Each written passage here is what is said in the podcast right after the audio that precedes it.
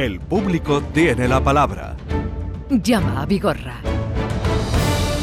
Es viernes y por tanto es el día de Joaquín Muekel, pero está bien esta sintonía, pero deberíamos recibirlo hoy con otra con otra cosa. Corazón que late gritando Sevilla, llevándolo en volandas por siempre a ganar. Y es por eso que hoy vengo a verte. Sevillista seré hasta la muerte. Joaquín Muekel, buenos días. Qué bonito himno. Te, te veo pletórico. Hombre, de verdad que sí, que es un Qué himno. bonito himno, macho. Esto tiene que gustar hasta los béticos. Lo cantan. Tiene que gustar hasta los béticos. Sí, qué bonito el himno. No provoques. No, yo Pero no los provoco. béticos lo cantan, sí. Más me provoca tú que te- más me provoca tú que tienes la, la alcachofa del micrófono es verde y blanca. Pero es que es el color Y de sin embargo, son el los color corporativo, es el color y de- no, corporativo. y de Andalucía, no pasa nada. Sí, sí, no pasa sí. nada. Pero hoy, se, hoy Sevilla se, ha- se ha tenido de rojo, ¿no? De rojo y blanco. Ya aparte ya de todo, Vigor, lo importante de todo esto ha sido el, el- cómo se ha cumplido el- lo del himno donde dice nunca se rinde. Nunca se rinde. Lo que hizo ayer el Sevilla, la posición que la temporada que estamos llevando, cómo estamos en la liga, mm, lo que pasó en Inglaterra en, en el partido de ida, La semana pasada, la sí. semana pasada, lo que pasó el- el- esta semana en, en Valencia, ¿no? Que son auténticas casi finales, ¿no? Para, Mm. para el Sevilla. Y que como jugar al Sevilla ayer con un tercio del presupuesto de ese club y con esa mentalidad de ir a por todo, o sea, de, que, de qué forma se comió al Manchester, que se Y, lo comió. y- y sin tener asesores arbit- arbitrales, Nada, sin nada, asesores nada, arbitrales. sin historia, sin dar sobre a la gente. Lo, que- lo que hubo ayer allí, el ambientazo que hubo ayer, yo creo que hasta los mismos ingleses decían, yo no he visto un ambiente superior en la vida. Es verdad que nosotros no somos de man que pierdan, y no, es una, no, no, no, gente bastante sensata en las formas de, de entender el fútbol, pero que quiero- lo que hizo el Sevilla es importantísimo. Y esto es importante no, no para sino para la ciudad. ¿eh? O sea que ya no es una cuestión de beticismo o sevillismo, es una cuestión de decir que es importante que un club como el Sevilla haya hecho lo que hizo ayer y lo que está por venir. Que ahora tenemos que jugar a la lluvia. Sí, sí, pero, la- pero la ¿Cuándo, eliminatoria, ¿cuándo jugáis el, el viene, pero la eliminatoria, atención, que la vuelta es aquí en el campo del Sevilla otra vez. otra vez? O sea, por lo tanto, no la jugamos al final aquí y eso es muy importante. No es lo mismo jugar el partido de ida aquí y la vuelta allí que la ir allí y la vuelta aquí, que, que es lo, que, lo mismo que ha pasado el, este jueves pasado, ¿no? Pero sobre todo lo, lo importante es la lucha de un equipo, el creérselo, el estar todos juntos. Ayer era un equipo de fútbol. No era individualidades, era un equipo de fútbol, una maravilla. ¿no? Pues Entonces, enhorabuena a ti al Sevilla Y a todo, a- al y Sevilla, a- a todos los sevillistas. y a los aficionados al fútbol, fíjate. Ayer Claro, porque disfrutan cuando se ve un partido. de fútbol. Mm. ¿eh? Además, felicita mucha gente de Madrid, de Barcelona, de Bilbao, de Castellón. Sí. O sea, diciendo, me ha gustado el fútbol. Yo no soy sevillista, pero me ha gustado el fútbol. Digo, me parece bien. Todavía está a tiempo de, de cambiar.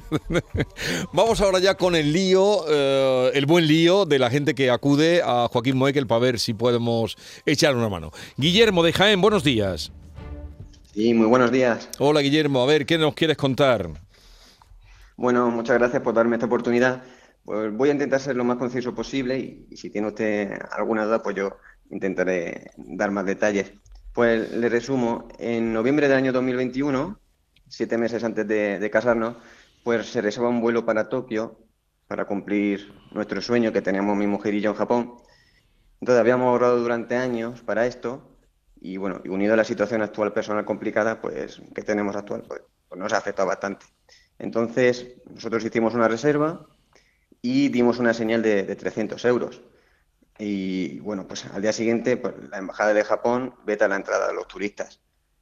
¿Qué pasa? Pues que durante meses pues realizamos decenas de llamadas a la embajada con otro seguro contratado para confirmar si abrían o no la frontera. Entonces, eh, bueno, eh, el seguro contratado en una de esas 30 líneas que tiene, 30 páginas, eh, n- una línea es que no cubría por pandemia. Bueno, visto que no se puede entrar, pues un mes antes decidimos cancelar. ¿Y por qué? Pues porque quedaba un mes para, para el viaje de novios y realmente no teníamos nada concreto. Entonces debíamos de organizarnos. ¿Y, y por qué cancelamos también? Porque cuando le ibas a dar al botón de cancelar, el vuelo te avisaba la página web diciéndote que se te reembolsaría el total, si cancelabas. Una semana después, no solo no nos devuelven el dinero, sino que además nos cobran mil euros. Llamamos varias veces a la página web, que es Last Minute, y también a PayPal, pero no tenemos éxito en el reembolso. ¿Qué hacemos ante esta situación? Pues iniciamos las reclamaciones a consumo de la Junta de Andalucía y la presentamos en el Ayuntamiento de Jaén. Recibimos finalmente una, una respuesta de consumo indicando que se les haría una inspección a esta empresa y que habría una posible sanción, pero sin ninguna solución de cobro y nos remitan a los tribunales. Así que, en conclusión, nos hemos quedado sin dinero, sin viaje y sin nuestro sueño. Pero has hablado de 300 euros que disteis de reserva y 1.000 euros. ¿También los 1.000 euros os los han trincado o no? Sí, sí, los, los, ¿Los cogen de dónde? ¿De, de la cuenta? como eso se hace a través de una tarjeta y a través de PayPal, pues te lo cogen y, y no lo puedes ¿De la recuperar. cuenta? Exactamente. Bueno, vamos a intentar, Guillermo, aclarar un poco los conceptos.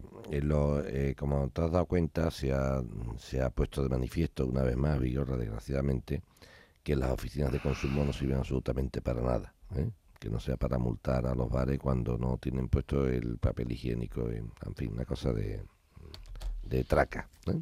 Cuando de verdad llega un ciudadano con un problema, ¿dónde está la oficina de consumo? ¿Dónde está? No. ¿Dónde está? No, no tiene, no hay nada. No está para nada. Lo podemos decir, pues llevamos ya muchos para, años para en esto. para mandarte a, vaya usted a los tribunales. Para eso no me hace falta usted, eh, muchacho. Para eso no me hace falta usted. Eso lo hago yo sin que usted me lo diga. ¿eh? Entonces, el único problema que hay aquí, Guillermo, es el siguiente, que efectivamente, tal como te han dicho señores que te han hecho perder el tiempo y, y el dinero, eh, lo único que queda es ir a los tribunales a reclamar esto. ¿Y por qué a los tribunales? Muy sencillo. Ya esto lo ha habido ya, afortunadamente. ¿eh? Ya ha habido sentencias que han condenado. Por lo siguiente, mm, Vigorra, una cosa es que cuando yo compré un viaje en plena pandemia, la agencia de viajes pueda ofrecerme un bono para yo viajar, me lo puede ofrecer. Sí. Si yo lo acepto. Si yo no lo acepto, me tiene que devolver el dinero menos los gastos no reembolsables. O sea, imagínate, mire, usted me ha, me ha, ha pagado esta cantidad, pero yo he tenido unos gastos, imagínate, de, de un taxi o un seguro del tal, que eso ya se ha perdido. Pero son gastos Mm. responsables, son Sí. pequeña cantidad. Por lo tanto, Vigor, la persona que adquirió mediante agencia de viajes en plena pandemia un tema, mm, contrató un, un viaje combinado, varios productos, tiene todo el derecho del mundo no a que le den un bono para viajar en otro tiempo, sino para que le devuelvan su dinero. La elección de coger el bono o el dinero es una opción. Opción. Yo te pregunto, Guillermo, ¿a ti te ofrecieron el darte un bono para otra fecha distinta a la que tú ibas a viajar con tu mujer? A mí lo que me puso en la zona del usuario, Sí. que luego desapareció esa, te ponía como una información en la cual te decía que se te reembolsaría el dinero o se te daba un bono. Sí. Pero esa, esa pantalla en tu usuario, yo le hice una captura de pantalla, pero ya te metías al día siguiente y ya desapareció. O sea, Ya, anda ya para- en este que metes, a ti la- nunca- a ti usuario ya desaparece. ¿A ti nunca te han ofrecido eh, ni reembolsarte la cantidad ni darte un bono para otra fecha distinta? Nada. Nada, o sea, tú lo único que... Y bueno, y tú lo que hiciste fue cancelar el viaje debido a la pandemia, obviamente, ¿no? ¿Cuándo lo cancelaste? Esto eh, un mes antes. Pero dime la fecha, dime fechas. Eh, en, esto fue en mayo del año 2022. Mayo del 22. ¿Y tú, sa- tú tenías sacado los billetes cuándo? Desde noviembre del 21. Noviembre del 21. Cuando tú sacaste los billetes, ¿había algún problema de entrada en Japón? En Japón había problemas, yo mm, creo que sí había problemas para poder entrar, porque em, parece ser, ya yo cuando lo reservé, a mí no se me avisó en la reserva de que había problemas. Entonces, pues yo reservo. Y lo que pasa es que debe de ser Japón, fue uno de esos países que tardó mucho en abrir sus fronteras. Ujú. Tardó Ya, mucho. pero- Claro, pero pero- es que él cancela, la posibilidad de cancelar que le Claro, dan ya, cuando ya, compra pero el billete. Ya, ya, pero, pero el tema es el siguiente. En primer lugar, cuando. No, pero es que es muy distinto, Vigorra, digo, porque, porque hay que abrir a- mm, mm, hay que tener las cosas muy puntualizadas. Vamos a ver. Si en noviembre del 2021 Japón tenía problemas de entrada de ciudadanos de la Unión Europea y a pesar de que existían los problemas, mi amigo Guillermo hace la reserva, Guillermo está afrontando un problema. Las agencias, en este caso, o las líneas, mm, si son educadas, deben de avisar, Vigorra, Mm. deben de hacerlo. Pero ¿quién debe estar al loro de lo que pasa en un país? El visitante. No sé si me estoy explicando, Vigorra. O sea, yo tengo que ir si voy a visitar Egipto y hay revueltas. mm, hombre, estaría bien que la agencia me dijera, don Joaquín, tenga usted cuidado en Egipto que esta es la cosa regular. Pero quien tiene que saber que esta es la cosa regular en Egipto soy yo, Vigorra. Ujú. No sé si me estoy explicando. Sí. Entonces, el, vi- el viajante, el que compra el billete, debe de saber dónde va a viajar y cómo está, dónde va a ir.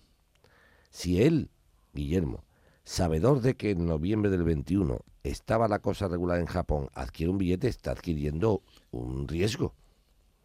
¿Qué, qué ha cambiado de noviembre del 21, Guillermo, a junio del 22? ¿Qué ha cambiado? Pues que, que la frontera no, no la abrían a los turistas. ¿Pero estaba cerrada en, el novi- en noviembre? Eh, justo días después eh, salía una noticia en la cual Japón eh, no dejaba la entrada a los viajeros, Mm, a los turistas. Quiero insistirte, Guillermo, ¿eh? porque esto es muy importante. ¿Qué día adquieres los billetes? El día eh, 18, creo que de noviembre. de noviembre. 19. ¿El 18 de noviembre estaba la frontera de Japón abierta de par en par o ya habían puesto reticencias para la entrada de personal de la Unión Europea? Estaría, entiendo que estaría. Eh, es que ese, estaría eh, ese, ese entiendo no me vale a mí. Pero a ver ese si entiendo estoy- no me vale a mí. Te voy a explicar por qué. Porque me decía un, un- un familiar mío, Guillermo, yo creí que, yo pensé que son primos de Don Tonteque. O sea, yo no puedo creer que o pensar que, no, o yo entiendo que, no. Yo te pregunto, Guillermo, si tú, y la pregunta es muy directa, ¿eh, Guillermo? Si tú el 18 de noviembre de 2021 adquieres unos billetes que cuando los vas a cancelar en junio del 22 no hay ninguna variación desde cuando lo adquiriste hasta cuando lo has cancelado, tú estás cancelando Sí. motu propio. Pero, perdona que te pregunte, pero a lo mejor tiene la posibilidad de cancelar. Eso ya es otra historia. Que te la den. El, Tendrá- problema. Tendrá que demostrar Claro. Guillermo, tendrá que demostrar Guillermo, Sí. que al adquirir los billetes, no con un pantallazo de la pantalla, del pantallazo, del no pantallazo, no. Tiene que demostrar Guillermo que cuando adquirió los billetes, al adquirirlos, o sea, el, el documento de compra del billete pone perfectamente reembolsable y por cancelación sin coste. Me extraña enormemente, a mí, a mí, me extraña enormemente que tú unos billetes que compres tal sin que te lo exprese claramente digas se pueden cancelar. Una cosa, lo de Guillermo es, una cosa, Vigorre, esto es muy importante, ¿eh? Yo tengo que ser duro porque si no Sí, soy pero- duro, si soy blandito, entonces no, no, no- me traigas los bienes. Me- Te, te trae un cura que absorba a todo el mundo y, y que le dé la comunión en general. No, yo no puedo venir, yo no puedo venir, pobrecito niño, qué penita de Guillermo, no. Mira, esto es de la siguiente, igual de, así de duro. Si Guillermo adquiere un billete de avión en noviembre del 21, Vigorra, cuando la frontera está perfectamente abierta, y cuando Guillermo va a viajar en junio del 22, la frontera se cierra, eso es una película muy distinta a que si yo compro un billete cuando la frontera está jodida y estoy a ver si la abren o no la abren. Eso es un riesgo que yo asumo. Eso es un riesgo que yo asumo. Igual que si voy a tirarme de un paracaídas para una cuestión lúdica y me dice el tío, firme usted aquí el consentimiento informado de que... eh, De que me no- puede pasar. Eso es. Sí, pero tú a veces reservas hoteles que habrás reservado hoy y te dicen que tú puedes cancelar hasta la fecha Pero tal, que- por que- ejemplo. Pero que yo lo vea en la, en la reserva. O- en la- en la tu reserva pone que puedes pone, cancelar. Sí, sí, claro, si no, yo no cancelo. Pero ¿dónde yo lo cómo pone? me voy a arriesgar a eso. Pero ¿dónde lo pone? No me digan un pantallazo, ¿dónde lo pone? No, es que ¿dónde lo es que no, no- en la propia pantalla, es que Eh, no, no, es que claro, la- es que sí, la en propia la pan- pa- En la que documentación que has estado la- podemos ver eso. ¿Tú en la documentación que has mandado Sí, está puesto? Sí, sí, ¿Dónde sí, está ahí puesto? está. ¿Dónde bueno, está? ahí está, claro, está en, en el hecho de que cuando vas a pulsar te está anunciando que si cancelas te reembolsan todo. ¿Pero dónde está eso? Si ¿Dónde? no- Yo no lo veo. Eh, Eso está en la documentación. Ahí hay una... Dime cuál es, qué, qué documento, el 1-1, el Sí. 2-2, el 3-3, el 4-4, Pues, dime. un segundito. Dime, anda. Mire.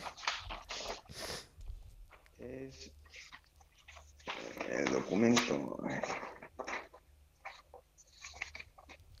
que esto mm, es un asunto que puede servir también para mucha Claro, gente claro, y por eso vamos a detenernos en Totalmente- tratar de, de comprobar esto porque mucha gente, y sobre todo también la desprotección en la que podemos tener, ¿no? Totalmente de acuerdo. Documento número 6. Documento número 6. ¿Y tú lo has numerado o lo has numerado para ti? Hombre, es ordenado. Ah, vale. Es un hombre ordenado. Solicitar cancelación de reserva.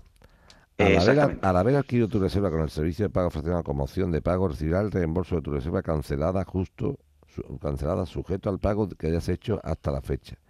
En caso de haber abonado ya el total, recibirás un reembolso total. Sin embargo, en caso de haber abonado solo el depósito y si decides cancelar la reserva antes de abonar la cuota restante, recibirás solo, recibirás solo el reembolso parcial.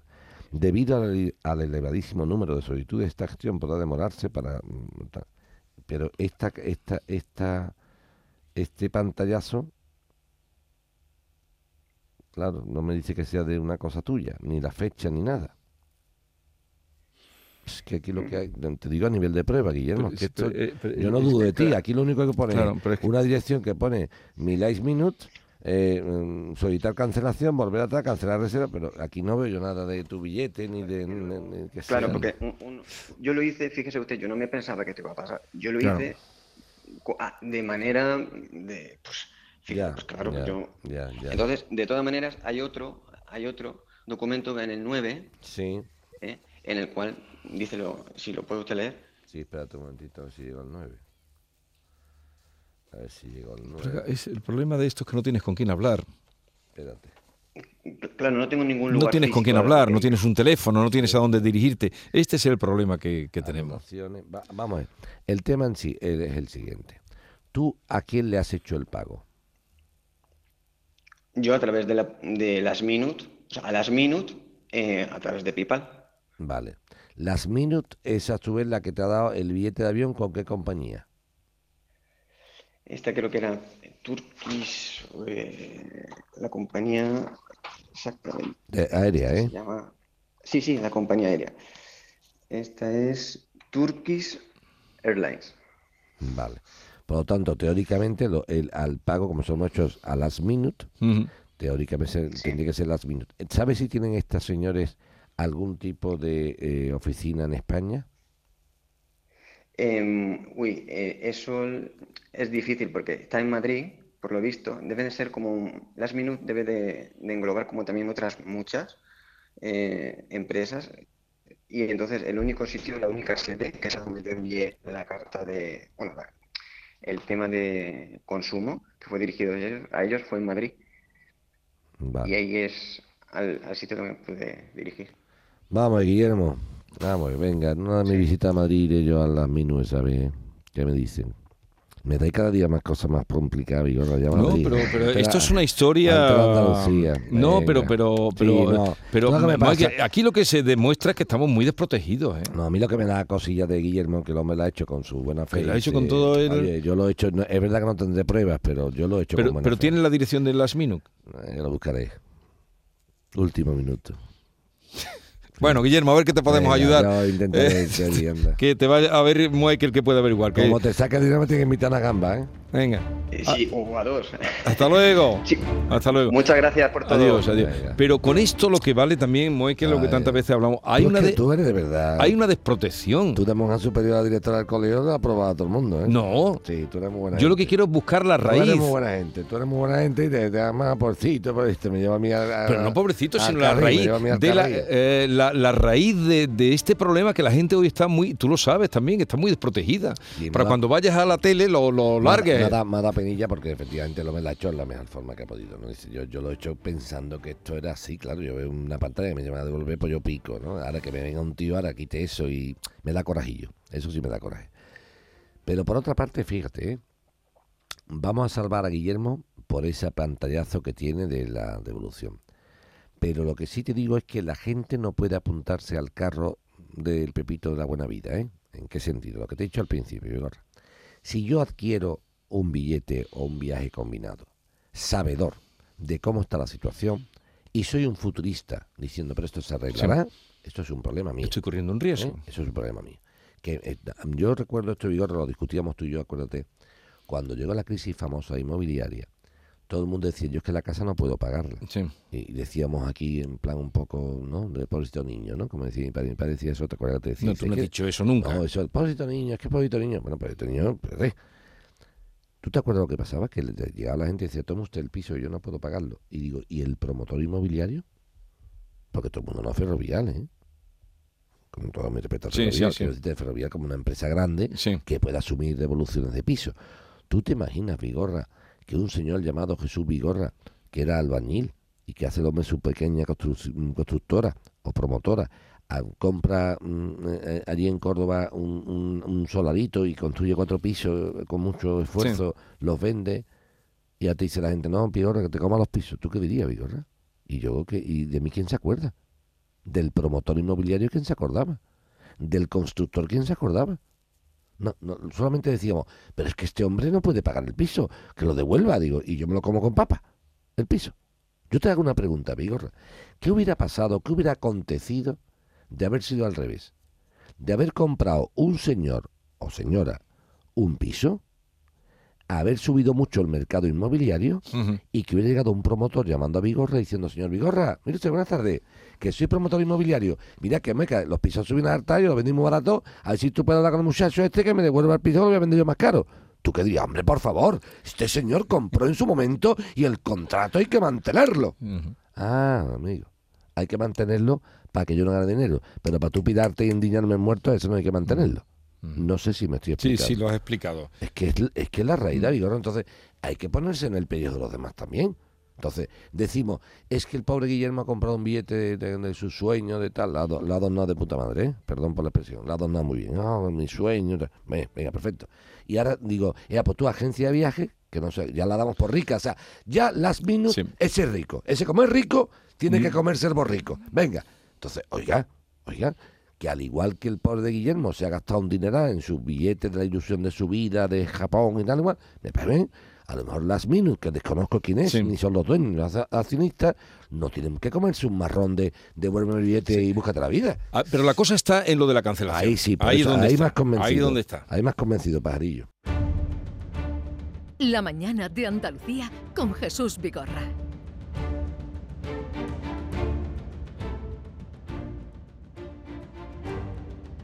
Buenos días, amigos y amigas. Felicidades por el programa. Una cuestión rápida para el señor Moekel. Señor Moekel, me han cobrado la prima única del seguro de protección de la hipoteca por adelantado. Desde el año 2009 me lo metieron en la hipoteca. ¿Tengo derecho a que me devuelva los 4.500 pavos que me han cobrado? Me ha contestado BVA que no, que me devuelve nada más que lo que queda de la póliza. Gracias, señor Moekel. Buen fin de semana. Viva San Lucas. Viva. Eh, dos cosas importantes. La pregunta es muy interesante. La primera parte me gusta que te devuelvan la prima no consumida. La otra parte de la pregunta tiene dos respuestas. Una sería, como usted me ha hecho un seguro obligándome a hacerlo sin que yo claramente tuviera interés de hacerlo, en fin, en la discusión, ¿no? Sí. Digo, o sea que la discusión de, los de, la- de las hipotecas son, oiga, usted me ha impuesto unas cláusulas Sí. que no las ha negociado conmigo. Entre ellas la de nuestro sanluqueño que nos dice aquello de, oye, es que a mí me pusieron una prima, me cobraron el seguro de vida por, de- por- por delante. Ahora hay una parte, digo, yo te pregunto. Los tribunales ya llega un momento que tampoco son tontos. Y yo digo, si usted resulta que ha tenido un seguro de vida de toda la hipoteca, imagínate 15 años, Sí. y en el noveno, año, noveno año se ha dado cuenta este oyente nuestro de que, oye, me impusieron esta cláusula que no me parece. Ahora me la quito. Muy bien. Si el BBV lo ha nombrado él al banco, eh, pues lo nombro, devuelve la prima no consumida, Vigorra, que es los seis años que quedan. O sea, usted le Ujú. cobra, imagínate, le cobra a usted 8.000 euros Sí. de seguro, pues toma, te devuelvo 3.500 porque... Claro, tú dices, Vigorra, que le devuelvan el seguro entero. Yo ahí no estoy de acuerdo. ¿Por qué? Muy sencillo, Vigorra. Porque eso sería aprovecharse de los trenes baratos. ¿Y qué es un tren barato? El tren barato es, yo he tenido mi vida asegurada ocho años, no me ha pasado nada y ahora usted devuélvame el- la prima del seguro. Joder, Vigorra, entonces lo haría yo otros años.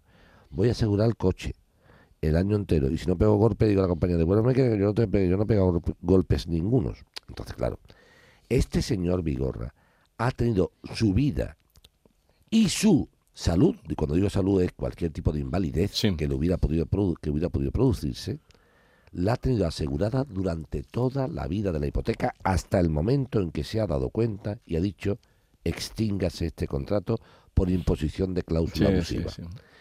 ¿Tú crees que es justo que ahora se devuelva un dinero de una vida que está asegurada? Te hago la, te hago la pregunta por pasiva, señor Vigorra.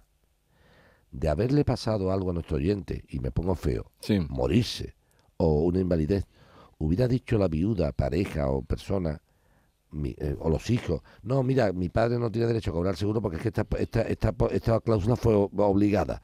Mm, Quédate con el seguro Mm. y dame el dinero de la prima. ¿Qué hubiera No, hecho? Porque hemos tenido cobrar que le pagaran la hipoteca. Hemos tenido casos aquí, a- a, la contra, de no entonces no me parece justo tal, me parece una postura bastante sensata por BBV que diga, oiga usted, habiendo denunciado nuestro querido oyente, que lo ha hecho muy bien, además ha hecho la pregunta muy bien, lo ha hecho muy bien, habiendo denunciado esa supuesta imposición de la cláusula que obliga a un seguro de vida obligatorio para la hipoteca, como la he demandado o denunciado ahora, su imposición no muy ética, Sí. devuélvaseme la prima que falta que no quiero con... Le devuelvo la prima y no está usted segura tampoco, ¿eh? Que se lo piense mi, mi amigo de San Lucas. Ojo al dato, te van a devolver la parte del seguro no consumida, Exacto. pero que a partir de que te la devuelva, no tienes seguro. Si te pasa algo hay que endiñar la hipoteca, ¿eh? Hay que endiñarla. Así que piénsalo. Que Vigorra es como tú dices, mira, Vigorra, el seguro con daño a tercero de tu coche vale 190 euros. Y a todo riego, 376 Vigorra. Ah, no, no, uh, son muy caros. Venga, daño a tercero. Vigorra, que si te pegas un golpe tú con el coche y no hay culpable, lo paga tú. Ah, sí, claro, Vigorra, es que esa es la diferencia de precio. Si tú te quedas sin póliza de seguro que te asegure la vida, la invalidez o cualquier accidente mientras el préstamo está vivo, ten cuidado porque de eh, pasarte algo pagas tú. Pagas tú. Aquí no hay duro a cuatro pesetas ni, ni euros a céntimos. Vamos con Esther, que nos llama desde Cádiz. Esther, buenos días. Buenos días. Venga, Esther. A ver por dónde empiezo. Por el principio. Seguro, más o menos. Eh, a ver, yo, yo he trabajado en el ayuntamiento en el 2019, desde octubre de 2019 hasta marzo de 2020 en un plan de empleo, ¿vale? Entonces saltó en marzo de 2020 la pandemia y nos dijeron que para poder pedir el subsidio, que no podíamos ir a ningún edificio, que todo lo arreglábamos por teléfono, nos dieron el número de teléfono, llamamos y nos arreglaron el subsidio, pero mm, me dijeron que habían que por el estado de alarma, pues eh, habían hecho como una especie de conversión entre las personas que cobraban la prestación por hijo a cargo, ¿vale? Y que tienen derecho a un subsidio, pues lo habían convertido todo en uno, ¿vale? Y pasaba a llamarse ingreso mínimo vital. Entonces, pues claro, yo lo acepto, empiezan a ingresarte sin ningún problema, súper bien. La verdad es que durante la pandemia, pues no pasé fatiga, pude comer y me dicen luego que ahora lo devuelva todo. ¿Qué- Pero sigo en la misma situación de desempleo, no he tenido rendimiento por trabajo ninguno. Y, y la verdad es que no sé de dónde sacarlo. Y además no sé, es que el, mi desasosiego es que lo veo injusto, que me quiten, hablando solamente, hambre en una época y ahora que la sigo pasando, pues me digan además que se lo devuelva, no se lo puedo devolver, hablando feamente me lo he comido, ¿no? Es que no, no sé qué hacer, Vamos ver, no vamos, sé cómo vamos- defenderme, he hecho una consulta, me han intentado ayudar, pero eh, parece ser que el error estaba en principio em, en los datos de 2019, porque esta prestación lo hacen con los datos del año anterior, ¿vale? Si me lo están dando en el 2020, ellos hacen, em, cuando revisan, según la declaración de Hacienda y tal, pues em, mira los datos del año anterior. Pero, Entonces, Esther, Esther, eh, Esther, Esther, teni- Esther, Esther, ma- Sí. un poquito. Sí. Vamos un momento. A ti te dan este, este, ¿qué te dan? ¿El mínimo vital en el 20 y el 21 o qué te dan? Tú que Sí, cobraste en el el 20 y el ingreso- 21. El El ingreso ingreso. mínimo vital, ¿no? Sí, me Bien. dan el ingreso mínimo vital, sí. ¿En qué se basan ellos, según te digan, para que no cumplas tú los requisitos del 20 y el 21? ¿En la mayoría de tus hijos de edad? ¿En qué, en qué lo basan? Sí, ¿En que tus sí, hijas lo piden sí, también? ¿O cómo, fue? ¿Cómo ha sido esto? Sí, en una carta yo entiendo, porque me ponen un montón de cantidades, que es porque mi hija ha cumplido en el 2020 la mayor 18 años y en el 2022 la otra cumplió lo- los 18, las chicas. Vale. Eso es lo que yo entiendo. Pero es que en el, en el, en el 20 ha- había cumplido ya tu hija los 18 años en, en noviembre, ¿no? Sí, Bien. ¿Y a ti te piden, el, el, el- tu hija en el año 20, pide ella el, el ingreso mínimo vital? ¿Lo pide ella? No lo pido yo como mm, ellos, es que claro, ellas están, ella entonces sí recibe la prestación por hijo, o sea, sí reciben eh, los puntos que decimos aquí, porque es menor. Vale, pero Y, y el ingreso mínimo vital es una conversión de la, de quien recibe esa prestación más el subsidio. la pregunta es, ¿tu hija y mm, tanto una como otra piden al cumplir los 18 años el ingreso mínimo vital ellas por su cuenta? No, no, no. No lo piden, Luego ¿no? sí puede ser que como requisito indispensable para seguir cobrando la prestación, tienes que hacer la declaración de Hacienda. Entonces yo hago la consulta y le digo, ¿cómo la hago? Me dice, tienes que hacerla así. Y entonces la hacemos así. Pero la declaración de Hacienda la tienen que hacer ellas porque la reciben. La pregunta ¿Me mía... explico? Sí, sí, perfectamente. La pregunta mía es la siguiente. Cuando te ha llegado esta, esta resolución por la cual se acuerda que devuelvas el ingreso mínimo vital de los años eh, eh, 20 y 21, desde junio del 20 a octubre del 21, ¿eh? Eh, Sí. Esto te llegó el 27 de enero, ¿no? De este año. Sí, bueno, sí, me vienen llegando, me vienen diciendo que sí primero que se abre el expediente, que ahora me lo han revisado y que ahora lo tengo que devolver. Bueno, así, así, hasta que ya ahora la última carta ha sido sí en enero o febrero, Bien. diciéndome la- más datos, o sea, la- como más explicaciones. Tú la, de, tú la del mes de enero, del 27 de enero, la que te acuerda que tiene usted que, que devolver la cantidad reclamada, ¿tú esto Sí. lo has recurrido? He pedido un abogado de oficio, pero se me ha pasado el plazo, ¿no? Bueno, dice, he hecho una consulta al colegio de abogados y dice, no, se pararía el plazo, tranquila que la has pedido dentro de plazo, pero esto va muy lento y no sé qué, la verdad es que hacer. No, no te preocupes, vamos a ver claro. Si tú el 27 de enero, un poquito después, has ido al colegio de abogados a que se te asigne un abogado, mientras que no te asignen el abogado, la resolución queda mm, parada. Ay, ¿Lo entiende? ¿Ha quedado claro ahora? Sí, sí. Lo que sí me extraña muchísimo es que estamos ya cerca de mayo y no te han asignado todavía el abogado. Eso me extraña mucho. Me extraña. me han mucho. dicho que esperara 15 días, dicen 10, 15 días, desde que, lo, de- desde, es que claro, como no me llamaban ni me decían nada, he llamado y me han dicho, mira, sí, lo tenemos aquí, ¿vale? En 10 días, pásate por el que 10 días haría, creo que es este lunes. Desde que lo has pedido, pásate que ya deberías de tener uno asignado. o sea, Vete, tengo que ir yo vente, al, vente. al juzgado de lo social. Vete el lunes, por favor. O si no, si no quieres ir al juzgado social, vete al colegio de abogados de Cádiz y di que abogado te han asignado.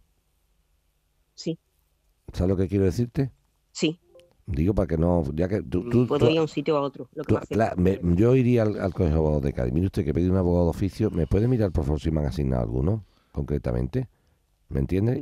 Y, además allí dice, ¿me dice usted el teléfono del abogado y la dirección del que me ha asignado para poder hablar con él? Sí, Y nos dices. Sí, hazme ese favor y el viernes que viene me dices cómo, ha- cómo ha ido ¿Qué te han dicho? ¿Vale? ¿Vale? Vale. Entendido, pues venga, ve a- Pues a, ver es qué te que dice y nos lo dice. Ya te llamamos. Lo primero es, Venga, pues eh, ese asunto, a ver que. ¿Por cuánto tardan en dar abogado es que oficio? es muy extraño ¿Pero eso. cuánto suelen tardar? no sé, eso, mira, te voy a- cuando son cosas rápidas, mm, muchas veces se asignan sobre la marcha, a la semana. Yo no he tenido nunca ese problema. ¿no? Mm. Por lo menos aquí en Sevilla, ¿eh? está la- el servicio de orientación jurídica gratuita, el SOP, Sí. y eso te lo dan. el- Pues ya veremos a ver qué nos Vamos, dice. que son bastante ágiles, que no Mm. me extraña tanto, es que de enero hasta mayo, eso es muy extraño. Muy Sí, a, ver, a ver qué le dicen. José de Sevilla, buenos días. Hola, ¿qué tal? Buenos días. Venga, le escuchamos. Voy, sí, pues les voy a contar rápidamente a ver de qué forma podemos arreglar el problema que tenemos. Eh, bueno, mira, eh, me llegó un mensaje de publicidad de una marca conocida que vendía pantalones, vendía ropa de todas las marcas, varias veces y demás. Entonces me dispuse un día a comprarlo porque se me antojó y me lo quería comprar. Lo busco en Google y me sale la página Pierre, pierreonediscount.shop. Entonces me meto en esa página web, encuentro ese pantalón y decido de comprarlo. Eh, lo relleno todas las cosas para comprarlo y solamente me permite el pago con tarjeta. Meto lo- todos los datos de tarjeta y le doy a aceptar. Entonces me salta un mensaje diciéndome que como la doble verificación, que voy a ser redirigido a mi banco para aceptar eh, el pago. Le doy ahí a aceptar. Eh, después de dar a aceptar, al rato grande me salta un mensaje diciendo que he dado de alta una tarjeta Apple Play. Pero claro, eso no tenía el teléfono encima y lo vi más tarde. El día siguiente, el día 30 de marzo, eh, me pongo a mirar mi cuenta y veo que, que el cargo de ese pantalón no se había hecho, no, no se había cargado. Entonces, como no se había hecho el cargo, me pongo a buscar la página web otra vez, eh, me pongo a buscar información a ver cómo ponerme en contacto con ellos y solamente me permite mandarle un mensaje. Le mando el mensaje diciendo el número de pedido, lo se lo especifico, diciendo si, bueno, si se había realizado la compra correctamente. Y nada, ya mirando la página web, pues veo que, están en Valencia, pero todo el texto es en inglés, que ya me chocó un poco. Entonces, bueno, desactivé mi tarjeta de débito, la, la bloqueé, pero estaba tomando un café en una cafetería esperando que el niño saliera del inglés y tuve que activarla. Entonces la activé la tarjeta y vi de qué forma yo podía hacer uso de la tarjeta, pero a la vez podía estar seguro. Entonces había una opción que era eh, compras no presenciales, eh, la podía desactivar. Entonces lo dejé des- desactivado. El día 31 de marzo, eh, por la mañana, tengo dos mensajes en el móvil. Uno de compra denegada de 2.500 euros y otro de que el BBVA, eh, por posibles compras fraudulentas, me bloquean la, tarjeta, que me pongan en contacto con ellos para ver si he, he realizado las compras yo o no. Me meto en mi cuenta y nada, me habían pegado un, un sablazo de 2.210,83, 17 cargos fraudulentos. Voy, voy a la oficina del BBVA, le, le digo que, bueno, que cómo ha podido pasar eso y me dice que bueno, que no me ponga nervioso, que no pasa absolutamente nada, que, que el dinero está retenido, pero que no pueden hacer nada, que me marche a casa y espere que ese dinero se cargue en mi cuenta para poder poner una reclamación. Bueno, tuvimos que esperar hasta el 4 de abril, se hicieron eh, los siete cargos por 2.210,83, se cargaron en la cuenta y tuvimos que poner la reclamación. Pero nos dicen que para poner una reclamación tenemos que poner la denuncia. Vamos a, un- a una comisaría, le, explica- le explicamos al municipal Sí. todo lo que nos había ocurrido, pero me dice que lo del pantalón, que bueno, que puede ser que había pasado muy poco tiempo, solamente un día, que podía hacer que la compra se hubiese realizado correctamente, pero al tener la tarjeta bloqueada, porque no se hubiese hecho el cargo o lo que sea, que, que, que eso podía ser o no, que no me dio seguridad, entonces no lo reflejamos en la denuncia. Pusimos que, bueno, que, que me habían pegado un sablazo de siete cargos fraudulentos Sí. y solamente eso. Entonces fuimos al BBVA, a la oficina, presentamos la denuncia, pusimos la reclamación y el BBVA en 24 horas nos ingresó los siete cargos fraudulentos. Sí. El 10 de abril nos llaman desde la oficina del BBVA para decirnos que si hemos mirado la cuenta. Le digo que sí, que ya la miramos cada cinco minutos porque no nos fiamos y vemos que no habían hecho el cargo. Entonces, pues, al tener el cargo ahí, pues respiramos, digo, madre mía, Sí. de la que no hemos librado aquí. Y el 12 de abril me mandan un SMS el BBVA en cuatro líneas diciéndome que las operaciones reportadas han resultado desfavorables. Pero no me explican nada más. Le digo que bueno, que cuál es el motivo, me dicen que yo no me lo pueden decir, que vaya a la oficina. Vamos a la oficina ese mismo día, al día siguiente, y nos dicen que, que eh, bueno, que, que los pagos se habían hecho a través de una aplicación de Apple Pay con un teléfono 640, que es el mío, y se consideran pagos seguros con PIN, biometría o clave. Pero yo no recibí el, el día de los pagos, que fue el 31, yo no recibí ningún mensaje, ni un PIN, ni una clave, ni una biometría para hacer esas compras, ni nada. ¿Y te han quitado el dinero? No, no tenemos, de ese dinero no tenemos absolutamente nada.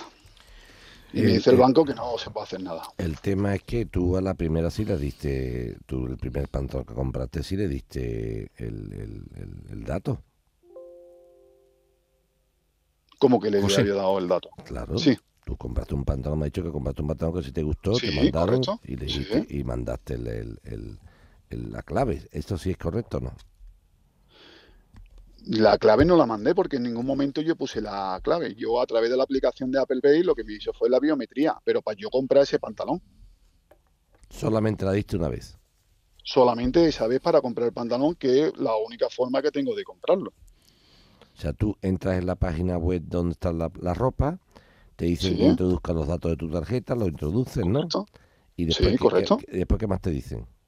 Me salta un mensaje diciéndome con un tiempo atrás de siete minutos o algo así, me era unos minutos, una cuenta atrás, eh, diciéndome que iba a ser redirigido a mi cuenta para aceptar el cargo, eh, que le diera se aceptar. Entonces, es el típico mensaje que te sale de doble verificación. La verdad que no lo leí entero, pero bueno, ponía eso, que iba a ser redirigido a mi banco. Le di aceptar y se ¿Qué actualizó la diferencia, página. ¿Qué diferencia hubo entre esa compra que hiciste del pantalón y otras compras que tú has hecho anteriormente con la tarjeta? La, la- la única diferencia que había es que normalmente se me abre la, la aplicación del BBVA eh, o me llega el ingreso al momento. Me dice, se ha comprado tal y me llega eso al momento. Pero en ese momento hay veces que hago compra y en vez de a los segundos tarda cinco minutos, tarda tres minutos, tarda un tiempo. Entonces como la cantidad no era pequeña, eh, no era muy grande, era pequeña, pues tampoco insistí mucho. Digo, bueno, pues tardará algo, ahora me llegará. Y se me actualizó la página web y me dijo que se había comprado, eh, la compra se ha realizado correctamente. Me puso un número de pedido, el día y todo. Entonces lo di todo correcto. No le había visto ningún tipo de problema. ¿Y por qué entonces, la pregunta que te hago, ¿por qué entonces, Sí. eh, ah, mm, si tú no viste ningún problema, ¿por qué cuando estás recogiendo al niño en el, Sí. en el colegio o en la academia de inglés, tú anulas la tarjeta? Anulo la tarjeta porque la, cuando me quiero poner en contacto con ellos, me dice que están en Valencia. Pero contacto Eh, con ¿para qué, la- para- qué te quieres poner en contacto con ella? ¿Por qué? Porque el cargo, al, yo miré el día. Yo te hago una 30 pregunta, te hago una, y- te hago una Sí, pregunta. sí, no, no, sí, sí, por supuesto, yo se la voy a responder. Vamos, el día José, 30, el, José, el ya, ya, día pero 30, no, no, no, pero no me hables del día 30. ¿Tú te sueles poner en contacto con la gente que le compra las cosas? La- la- sí, cuando veo que el cargo no se me ha realizado correctamente o tengo duda, ¿Pero cuándo? ¿Cuándo? no me quedo tranquilo. ¿Cuántas veces has hecho tú eso? Pues lo he hecho habitualmente. Y, y, y, y, y cuando lo haces Y me habitualmente, responde. Y ya, ya te pregunto, ¿y cuando tú haces eso habitualmente, tú anulas la tarjeta para no pagar? No es que no anule la tarjeta, la, la, la tarjeta la anulo porque cuando yo entro dentro de esa misma página web, cuando entro a la otra página web para comprarlo, todo está en español, todos los precios, todo. Y ahora cuando dice mm, quiénes somos, dónde estamos, yo pico en dónde estamos y ahí es cuando me aparece que la dirección sale que la página web es de Valencia, pero todo el texto está en inglés. Entonces, cuando me meto ahí, todo el texto, eh, cuando compro la- la- la- el pantalón, eh, después me fijo que pone pago con PayPal. Pero cuando voy a pagar, el PayPal desaparece, solamente permite el pago con tarjeta. Entonces, empiezo a ver cosas que no me cuadran. A la hora de escribirle yo el mensaje a ellos, eh, le- el nombre, me le pongo mi correo electrónico. eso que me estás contando me, me, me gusta mucho. Pero eso te habrá pasado más que esta vez, ¿no? Esto solamente me ha pasado esta vez. Eso es. Por, Lo por- que he hecho una compra. por lo tanto, eh, tú cuando, tú por lo tanto, a, a la pregunta que te hacía antes, José, a la pregunta que te hacía antes, tú cuando has comprado anteriormente no te pones a llamar a los proveedores que compran para ver cosas raras. Lo has hecho esta vez porque has visto una cosa rara después. Claro, la he visto después. Si la llevo bien en ese momento, no lo hubiese Eso, directamente. eso es una palabra. Que eh, lo que nos va a decir el BBV cuando reclamemos, José, nos va a decir que la falta de diligencia ha sido nuestra. Hemos tenido un caso la semana pasada, pasaba igual, ¿te acuerdas, Vigora? Que es que le había dado la señora cinco veces lo- lo- la, la- la- la clave y dicen, oye usted, que estamos hartos de decirle que la clave no hay que darla, que, no, que nosotros nunca pedimos eso. Que no pedimos, que el BBV está harto de decir que yo no pido eso, que el banco no pide eso, que no de usted porque no están pidiendo, si lo, si lo da usted, lo está dando usted y la negligencia es suya. No sé me estoy explicando. O sea, nadie duda de que a José le han soplado la cuenta los dos mil y pico de euros. Eso no lo duda nadie. Lo que sí dudamos es de quién era la negligencia, de José o mía. Es que ese es el problema, Vigorra. O sea, si a mí un banco me da un talonario, yo dejo en mi casa y mi hijo tiene la mano un poquito larga y me imita la firma y saca un cheque, mm, hombre, es que, a- es que a cobrar cheques la firma no es mía. Oiga, ya, aquí llega un señor con un cheque de su cuenta y con una firma muy parecida a suya, don Joaquín. El que tiene que guardar bien el talonario es usted. Yo guardo su dinero y usted guarda su talonario. Yo guardo su dinero, usted tiene que guardar las claves de su tarjeta. Entonces, ¿qué ves que puede Vamos, vamos a mirarse un poquito, pero le veo, lo veo, lo veo complicadillo. De todas maneras, vamos a echar un vistacito. Eh, venga, un WhatsApp. eh, desde luego, los problemas ahora han cambiado, ¿eh? Lo hemos dicho aquí hace Los problemas han cambiado, ¿eh? Lo hemos dicho aquí hace mucho tiempo y hasta el BBV me ha comprado lo que digo yo. Me lo ha comprado, ¿eh? ¿Sabe lo que ha dicho alguna una vez? Señora, la negligencia de usted, pero el banco va a aceptar la reclamación porque entendemos que tenemos que hacernos cargo de los riesgos que implican la informática. Eso es lo que yo he dicho aquí. Sí, sí, sí, que lo desde llevan hace diciendo mucho cinco tiempo. años. Si usted, si usted se aventaja de la pérdida de personal, de reducir puestos de trabajo, porque la informática va avanzando, sufra usted los riesgos que esa informática puede provocar. A ver, escucha esto. Buenos días, señor Moeque. Eh, mi marido ah, le han ingresado este año eh, el importe de un recargo de prestaciones que le correspondía por un accidente que tuvo en el 2019. Eh, mi pregunta era la siguiente. Son 3.583 euros. Mi pregunta es, mm, ¿tributa? Y si tributa, hay que declararlo, que lo cobró hace tres días, hay que declararlo en el ejercicio de este año o hay que esperar al año que viene. Muchas gracias. Pues muy sencilla su pregunta. Si se imputa a una renta, que yo lo cobre ahora, no significa que no fuera de antes. O sea, si supuestamente es de una renta devengada en el 19, tendría que abrir la renta del año 19. Pero si la he percibido ahora, lo puede incluir ahora, como usted quiera. Que lo puede incluir ahora. Sí, ahora, te- lo que se debe hacer, imagínate unos atrasos, digo, Sí. yo tengo unos atrasos del año tal.